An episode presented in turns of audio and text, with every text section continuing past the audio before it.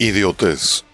Para los griegos, todo aquel que no se interesaba en la política o no se involucraba en la política era un idiota. Así que acompáñame, dejemos de ser idiotas. ¿Qué onda, mis aspiracionistas neoliberales, hijos del patriarcado opresor y fachos? Pues ya ven que nuestro López ha soñado con ser Dinamarca. Pues da la casualidad que en Hamlet, Shakespeare empezó con una frase muy bonita que dice, algo huele mal en Dinamarca, refiriéndose a que ese país iba muy mal y precisamente por la corrupción. ¿Será casualidad o será el destino Pronto lo sabremos, pero en estos últimos días creo que lo que ha aflorado, lo que ha exudado López, su gobierno y su cuarta trastornación, pues han sido los ejemplos de corrupción arraigada, enquistada en cualquier rincón de este gobierno. Es más, yo ya ni llorar es bueno, es mejor reírse los mismos que se supone deberían ser las herramientas para erradicar la corrupción, resulta que son los más corruptos. Tenemos a nuestro flamante fiscal acusado hasta el hasta el tuétano de actos de corrupción.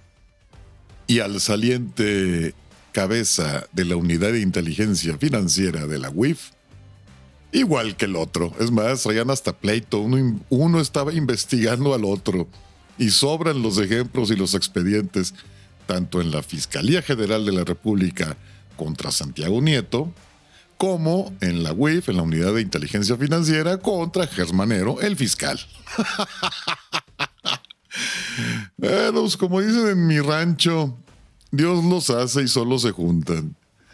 Este gobierno huele mal. O como dijera Shakespeare, algo huele mal en Dinamarca. Esto ya está podrido.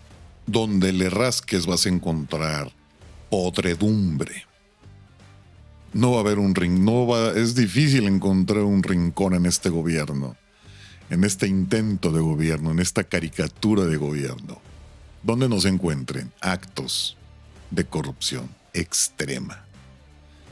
Y bueno, pues este señor piensa que armando pandilla con los militares va a poder perpetuarse en el poder. Tenemos a un general, a nuestro secretario de la defensa, que ya se cuelga hasta el molcajete cuando sale en un evento público con su uniforme de gala Espacio le falta en el uniforme para una corcholata más. Ni hablar. Dios los hace y solo se juntan. Ya veremos cómo termina esto. Definitivamente los próximos años, los próximos dos años van a ser terribles para el país. Es triste ver que muchos connacionales mexicanos siguen alucinados, endiosados, encandilados enajenados con este señor López. Nunca voy a entender de dónde sacan tanto amor por algo tan tonto, pero bueno, igual y hay muchos tontos. Si tenemos a las nuevas, si tenemos a las nuevas generaciones con este rollo progresista de victimismo, ¿qué se puede esperar de las personas de la mediana edad? Ni hablar. Con estos Güeyes nos toca arar. Y aquí nos tocó vivir, así que no tenemos para dónde correr. El mundo no es, el mundo no es tan grande. Pero en fin, van, no dejen de ver, por favor, las investigaciones que ha realizado Lore de Mola, las publicaciones en los distintos diarios que detallan, detallan, o sea, exhiben con lujo de detalles los actos de corrupción que han salido a relucir tanto en la fiscalía, tanto en el fiscal como en el anterior, en el saliente jefe de la unidad de inteligencia financiera. Pues ni hablar. Este señor es imán para la ratería.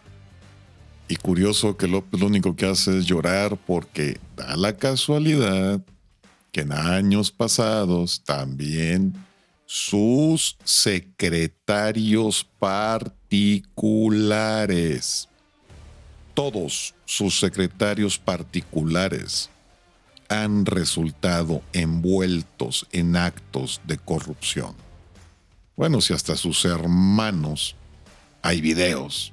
o sea, ya que se puede esperar, pero en fin, la fanaticada lopista, pues siguen adorándolo, creyendo que les va bien.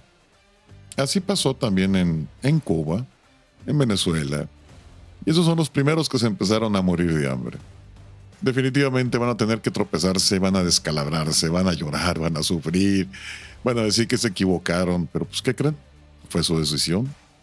Son víctimas de sus decisiones.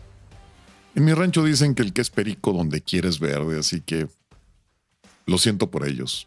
Ya que. bueno, mis aspiracionistas neoliberales, hijos del patriarcado, opresor y fachos.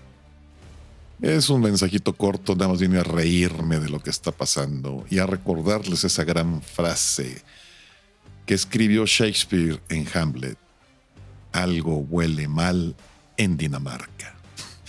Porque da la casualidad que López quería que su sistema de salud fuera como en Dinamarca. A lo mejor a esa Dinamarca es a la que se refería López. Repito, ya me despido. Y bueno, mis aspiracionistas neoliberales, hijos del patriarcado opresor y fachos, ya saben, como siempre, si quieren, se lo lavan. Y si no, no se lo laven. Es de ustedes. Adiós.